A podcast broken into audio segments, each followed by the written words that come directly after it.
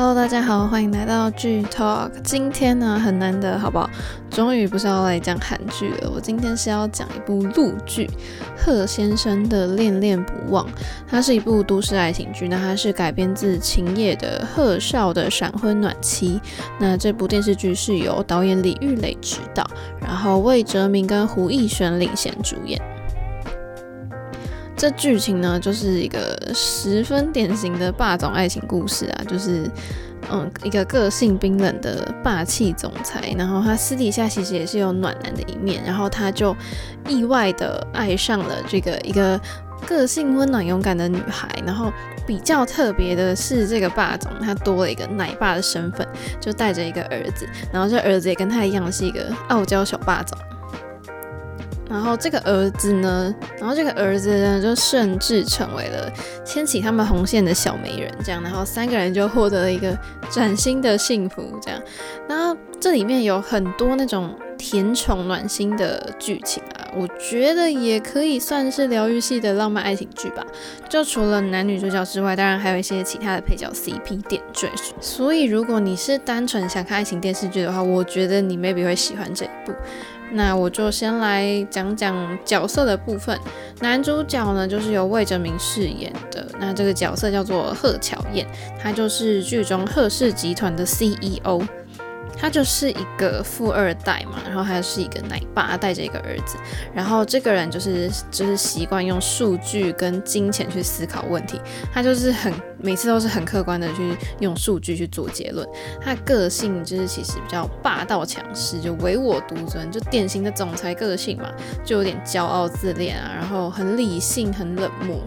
对，没错，这就完全就是霸道总裁人物设定，这也不用我多讲。但是呢，其实他关键时刻他其实会很绅士，然后他会去顾虑到女主角的感受。但是里面真的有，就是让我觉得说，哦，理工男的这个直线思考的路线呢，真的是让我看不懂啊。但同时就是我觉得也是这部剧的一个小特色啊，就是会让人一边看一边笑，然后怀疑，就想说，真的有人这么木头的吗？这样子。然后，因为这个剧中男主角就是一个集团的 CEO 嘛，然后这种霸道总裁的人设向来都是少女们哦最爱的题材之一。然后有着总裁身份的魏哲明呢，他其实在里面几乎都是西装出场，然后就是他可能比较常穿那种灰色啊、深蓝色、黑色，甚至是那种完整的四件式的西装，然后都是这个角色贺乔燕很常见的造型。然后连我觉得他就是他脖子上的领带，其实也都是精心搭配过的，因为我觉得真的都配得蛮好看的。然后他每一次登场呢，就会让女孩们的视线有没有无法移开，就是在剧中一个就是少女们都疯狂喜爱的角色。那再来就讲到女主角是由胡一璇饰演的，那这个女主角叫做秦以月。他就是呃剧中雅德医院的一个儿童心理咨询师。他原本是读外科，但是他之前就发生过一场意外，然后就投入了一个就是这个心理儿呃儿童心理的专业，然后对待病人是很认真、很细心、很有耐心的。那他的性格就是。跟魏哲明就是相反，他就是很单纯、很果断，然后无拘无束的，就对待生活可能就有点冒失啊，很随性这样子。然后，因为其实魏哲明跟胡逸璇应该在大陆都是小有名气，然后魏哲明大家也都知道，他就是甜恋剧男主角的专业户嘛，他之前曾经演过《山河令》。然后还有那个完美先生和差不多小姐，那这部完美先生，我觉得应该算是我认知当中他的代表作之一啊，就是他里面也是饰演一个强迫症的高志祥教授，然后这里面就他跟一个女学生的爱情剧，那我觉得这个这个角色设定就很适合他。然后胡一璇其实同样的也是，她常常都出演那种甜恋剧嘛，女主角。然后她曾经就是演过《我在大理寺当宠物》跟《离人心上》等等的剧。那我不得不说，我真的觉得男女主角 CP 感超强大。就是呢，你知道魏哲鸣饰演男主角嘛？就是他是外形很帅气，然后这在这剧中当然就是他有很多那种戴眼镜啊，就展现霸气总裁的时候，然后高冷的气质呢就。很就很适合，就是很适合他，然后他就完美的诠释那种冰山的贺总。然后呢，胡逸轩呢，他又饰演女主角，又很甜美可爱，然后个性也很温暖，然后有时候又有些脱线。然后我觉得他跟魏哲鸣就是搭档演这种契约夫妻啊，一个人冷，一个人暖，就是 CP 感很足诶，就是让我直接入坑。然后我真的很喜欢这部剧男女主角的选角。那接下来这个我要介绍的角色呢，其实也是一个让我真正开始去看这部剧的原因啊，那就是孙思成，就是这个小孩呢，他就是饰演那个贺为飞嘛，在里面大家都叫他小宝啊、小贺总这样子。然后一开始看到这个名字的时候，我真的是忍不住吐槽了一下，贺为飞这到底是谁取的名字啊？然后后来想想说，嗯，可能是贺巧燕吧，因为他永远搞不定他，所以他才会总是认为他在为非作歹，所以可能才会取这个名字吧。然后呢，这个贺为飞呢，他就是贺巧燕名义上的儿子嘛。然后他在五年前就生日的时候，他就遇到了一个车祸，然后他就患上了一个创伤后遗症。所以从此呢，他就很讨厌过生日，然后也不愿开口说话。所以直到就是遇到当年在车祸中救他的人，就是秦以月，然后他可以说是贺巧燕跟秦以月的超强小助攻。而且我觉得很有趣哦，就是其实里面有一些剧情，就是嗯，比如说小宝在看着贺巧燕跟秦月的互动啊，就是他们其实原本就是契约关系，他们就是为了要让这个小宝的生病就好起来，然后但是就是他们。这这个桥段其实也蛮好笑，他们为了不要让小宝怀疑说，哎，他们是在演戏，然后两个人就会假装就很亲密啊，什么抱抱啊怎样的，然后小宝就是在旁边看，然后眼神就是想说，你们真的当我是一个普通的五岁小孩吗？就是连就是你们这么尴尬，难道我看不出来吗？然后后面就是。小宝还发现说，哎，贺巧燕就是他真的喜欢上他了嘛？真的喜欢上秦月，可是他又说不出告白的话。然后小宝还去书房，然后就对他爸爸一个字一个字的教他说：“我喜欢你。”然后我就想说，天哪，这太萌了吧！然后我就想说，小宝一定想说，哦，追妈妈这件事情还要我教你哦？就是爸爸，你可以不要让人家这么心烦吗？然后当然，其他就是还有我刚刚讲一些配角 CP 嘛，比如说像盛惠子啊、于伟杰、史青岩、吴崇轩等等这些演出的角色，我觉得里面大概是可以整理成有三对情侣啦。然后这些配角的爱情线，其实我觉得各自都有自己的特色，就都不太一样。那我就一样不一一介绍了，就是想要了解的人的话，就自己去看。那我接下来先讲一下我看这部剧的原因。哦，不过在讲就是。他在讲他的题材之前呢，我要先说，其实我真的一直都还没有真正踏入陆剧这个坑。我看过的陆剧呢，可能五根手指头数得出来吧，因为我还是比较习惯就是韩剧的节奏跟剧本嘛。那这一次我会真的去看贺先生的《恋恋不忘》，其实我也被自己吓到，因为之前可能。有几部陆剧，诶，我稍微有感兴趣，可是都没有一个动力，就是让我真正去追剧。你们应该懂，就是那种你想要看一部剧，可是其实你要真正有一个动力，会诱导你真的去看它。那我先讲，因为我在网络上我就看到很多这个贺先生的片段，但是我都不知道这个时间序到底是怎样。我想说，好了好了，就是搞得我很好奇，那我就好，我就去追好了，不然我都不知道这个这个片段到底前后顺序是怎样，然后再加上。我刚刚讲的就是，我觉得男女主角的 CP 感很强，就这会很吸引我。然后再加上小宝真的太萌了，就促成了我去看这部剧的契机。好，那我要先讲他的题材。其实我觉得，就是贺先生的《恋恋不忘》这部剧很妙。就他被观众呢嫌狗血老套，但是大家边看哦边骂，然后跑出了八亿的流量，这是不是很妙？就是你知道他拿下了去年台湾十大热搜电影跟剧集的第六名，因为他开播的第三天流量就破亿了，而且你知道这部剧它真的可以说是。网罗了所有偶像剧的桥段，像是女主角喝醉酒啊，然后误认了就是总裁男主角他是一个渣男前男友，然后就上前暴打他什么啊，然后被偷拍啊，然后什么两个人契约结婚啊。然后这种什么总裁男主角背后又要有一个充满创伤的故事等等，这些你知道就是很俗套的剧情，剧情真的是很老套啊，什么先婚后爱啊，就是我跟你讲，基本上发生什么事情你应该都可以想得到，很标准的霸道总裁遇上一个脱线少女，然后又加上一个萌娃助攻追妻的爱情故事，这这让观众其实评价蛮两极的啦，就是喜欢的人就认为说。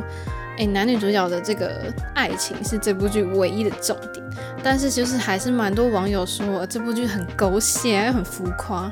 然后有人就是还说这部剧他最喜欢的就是男主角儿子小宝，但是就是你知道这剧情逻辑很不同，因为五岁小孩受到一个重大打击，然后五年来都说不出话，然后想说这他他受到打击的时候他还是婴儿诶，他知道发生什么事了吗？或者是说男主角就是你知道各种剧情都很。不不通啊，因为你看认错的人暴打一顿，然后还这之后还被传说是他的新对象什么的。他说你现实当中你去打一个人看看，会变成这样吗？然后还有什么？就有人说哦，拜托，都都已经民国几年了，你还在霸道总裁剧？他说大家拜托醒醒脑好不好？不要做白日梦了。我是觉得这其实蛮中肯，但又很好笑。不过就是有网友认为说这部剧的这个。甜蜜度是有达标的，就是很适合你边吃饭的时候边看，好不好？因为你完全不用动脑。然后就哎、就是有人就说，哎、其实去年夏天必追的两部甜宠剧陆剧，应该就是贺先生的《恋恋不忘》跟《你是我的荣耀》。那他们最大的共同点就是男主角帅到没天理。好不好？就是尤其呢，戴眼镜要帅，其实也不是人人都可以的。就是他们，你知道，这两个男主角就包办了两个名额嘛。那虽然就这部剧，这两部剧的都是含糖量百分之两百的甜宠剧，但是贺先生的《恋恋不忘》是拍给一般人看的甜宠剧，然后《你是我的荣耀》则是拍给成年人看的甜宠剧。不过，就是我也想跟大家说啊，如果你还没看，然后你想要去看这部剧的话。你要先把你的大脑丢掉，因为这部剧 你必须是无脑看，好不好？帮我帮大家划重点，因为里面就是有很多不合理的剧情。但是我觉得在我心中，就大部分的甜宠剧好像都是这样，就是也没有很意外。但是主要就是说。男女主角的互动很自然，很甜蜜，让人看着就想谈恋爱，有没有？这就是霸霸总剧啊，这就是甜宠剧啊！而且你看看魏哲鸣，你看着他，剧情再不合理也都没关系了。对，我就是这么肤浅，好不好？他完全就是从小说里面走出来的霸总啊，就是有没有？剧中很会撩，然后常常他的那个小动作、小表情，也会让我就是想，就会想笑。然后我在看的时候，我就是常常。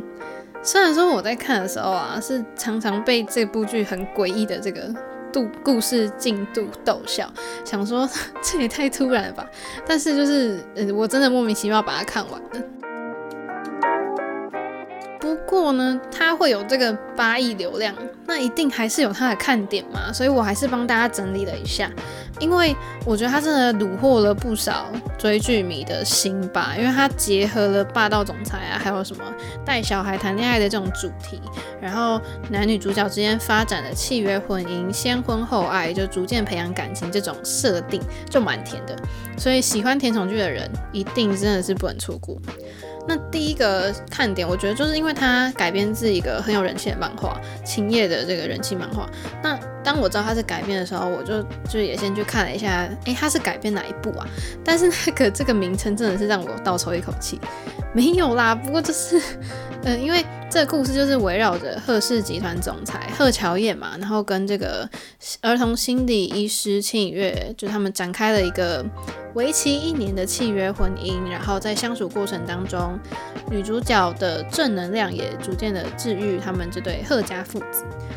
那第二个看点就是故事设定吧，因为就是先结婚后恋爱嘛。我知道这在现实生活中很不科学啦，但是近期我觉得蛮流行这种什么先婚后爱的剧情啊。但是你知道霸道总裁系列就是很多人就怎么看都不会腻啊。剧中什么摸头杀、什么脖子亲吻啊、亲亲抱抱举高高啊，这种很甜蜜的剧情都会让人家你知道少女就会幻想，我是剧中的女主角，那该有多好这样子。但是就是。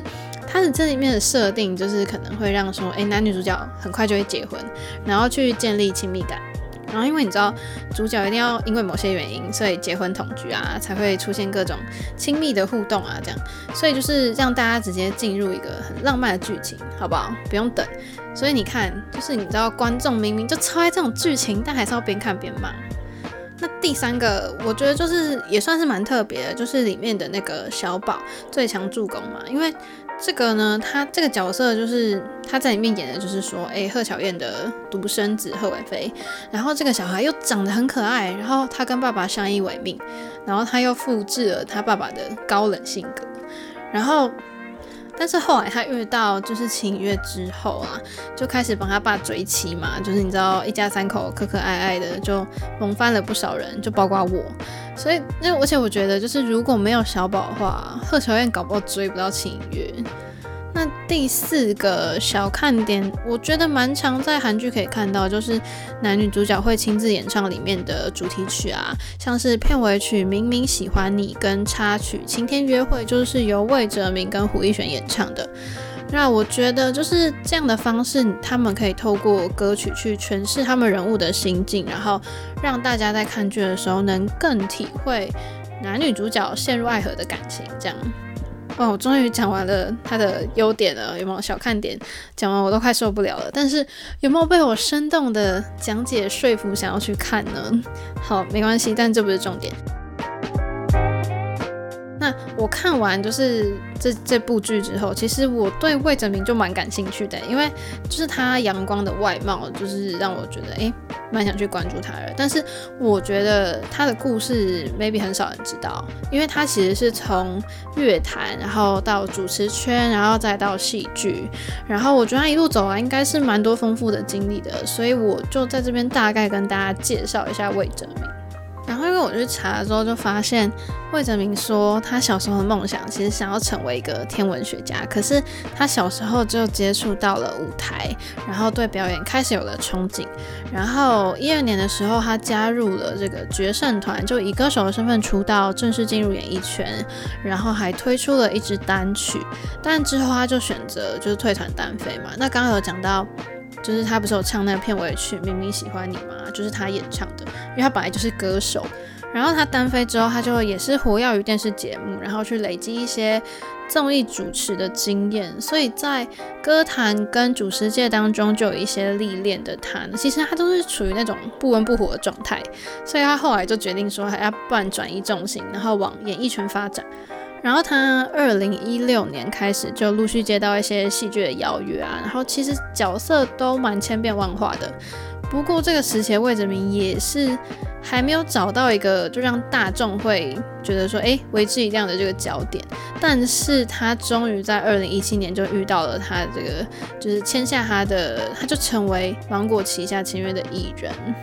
其实我觉得魏哲鸣他蛮能够细心去诠释出角色的特点，所以在很多剧你都可以看到他嘛。就无论是小配角或是男主角，他都是用一样的认真的态度去面对，就是他不会因为角色的轻重去改变他的演技。然后，因为他在二零二零的那个《下一站是幸福》里面饰演一个长欢，然后影集播出之后呢，他就被网友说是全剧最想嫁的男人。虽然说他没有男主角耀眼的光环，可是他的就是这种温和的性格，让他成功在演艺圈当中杀出一条路啦。然后后来，其实他转战演艺圈的初期，就是也不是很顺遂，但是他陆续接到了很多角色，让他的名气直升。所以可能有人会，虽然说有些人可能会 focus 在他的私生活感情方面，但是我觉得你可以更注重在他的演艺事业的部分。就虽然有些人就说他对于个人的生活也没有想要刻意掩饰啊，坦荡荡的面对跟官宣，其实这样也蛮圈粉的。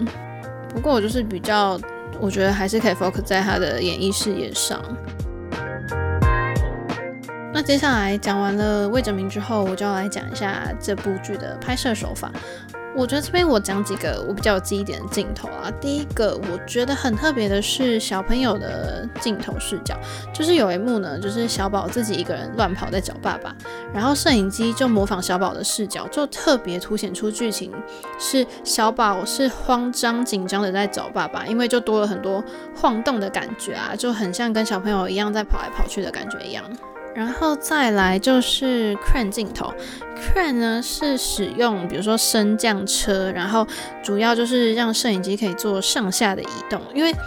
一般电视剧拍摄那个摄影机它的基座的升降幅度是有限的嘛，所以如果你把摄影机放在一个有吊臂的那个升降机上面拍摄，就可以嗯，就幅度就比较大。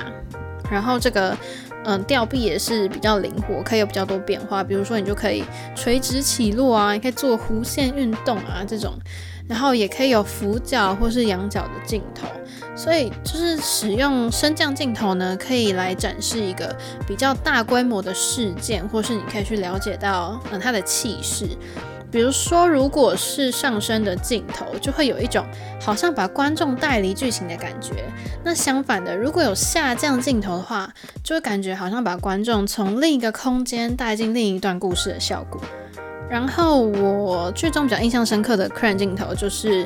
嗯、呃，青井月他要从他的家下楼的时候，摄影机就拍他走楼梯，然后就从二楼啊，然后下降到一楼门口，然后贺乔燕就在门口等他，所以这刚好就是一个很好带进另一段新的剧情的方法。那因为是都市爱情电视剧，所以我觉得它使用很多近景，特别是人物肩膀上的镜头，就是你可以很清楚的看到人物的表情，这一部分就还蛮好的。然后灯光整体是走一个暖色调，当然先不说有一些桥段很梦幻啊，梦幻到整个都在发光的那一种。就是其实，在贺彩燕家，它整个色调是温暖的黄色，就可以很明显看到家这个场域对剧中人物来说是一个充满温暖的地方。特别是男女主角在一起的时候，导演都是用大量的暖色调，也就是象征女主角已经融化了男主角的心吧。那我还有一个想特别想讲的是音效。因为小宝刚刚有讲他有创伤，所以他一开始是说不出话的。那有一个地方是他想要讲话，可是他却讲不出来。然后导演就用那个泡泡的音效来代替，就是水中咕噜咕噜的那种感觉。因为我觉得这就蛮有趣的。然后我还发现，就是导演很喜欢用镜子来呈现，诶，就是镜像的镜头，比如说，呃，有拍到镜子或是能倒影的地方，就还真的都让我特别去注意这个镜中倒映出来的人物，比如说他们一家三口去逛街啊，然后一开始导演拍的是玻璃反射的影像嘛，可是这样就一下让我就聚焦在画面当中，导演想要呈现的主角是谁？诶，你看百货公司就是琳琅满目那么多东西，可是你还是一下就会看到他们三个人。最后，我就用一个我喜欢的剧情来做总结好了。虽然说我选的这个桥段好像不是特别突出，但是我真的很喜欢它的氛围。就是，诶，青井月爸爸就是生病的时候，然后他们两个就在医院嘛，贺乔燕就带了一碗馄饨要给青井月吃。哦，剧情的设定就是青井月的爸爸病倒了，然后贺乔燕就出面帮青井月处理了很多事情啊，帮忙安排手术什么的。其实我觉得这些都不是最重要的。重点是他做了这些事情以后，你知道秦月看男主角的那个眼神，就是你知道都自带发光滤镜的吧？然后这个时间点也是让女主角感觉到说，诶，贺巧燕是一个，嗯，她真正可以依靠的人。而且我超爱这边的台词，就秦月就问贺巧燕说，你为什么要这么帮我？我们只是契约关系啊，你其实可以不用做这些。然后贺巧燕就说，因为你是我夫人。我真的是内心尖叫到不行，太撩了吧！我就觉得贺巧燕其实超会。然后反正我就很喜欢这个片段啦。然后当然还有一个就是比较有趣的，就是在医院电梯嘛，就是贺巧燕跟宁放的片段，我也很喜欢。如果他们要拍一个什么番外篇，我也是可以的。那总之就是，我觉得它是一部典型的霸道总裁甜宠剧，少女们一定会看得心花怒放。它就是一个可以让你很轻松的去观看的剧，所以对于这种剧，你就不要有太多在剧情上面的要求啦。因为撇除剧情逻辑的话，它其实蛮有趣、蛮好看的。就在这边推荐给大家。那如果你之后想要再听我聊更多剧集的话，记得要持续锁定剧 Talk。我们今天就到这边喽，拜拜。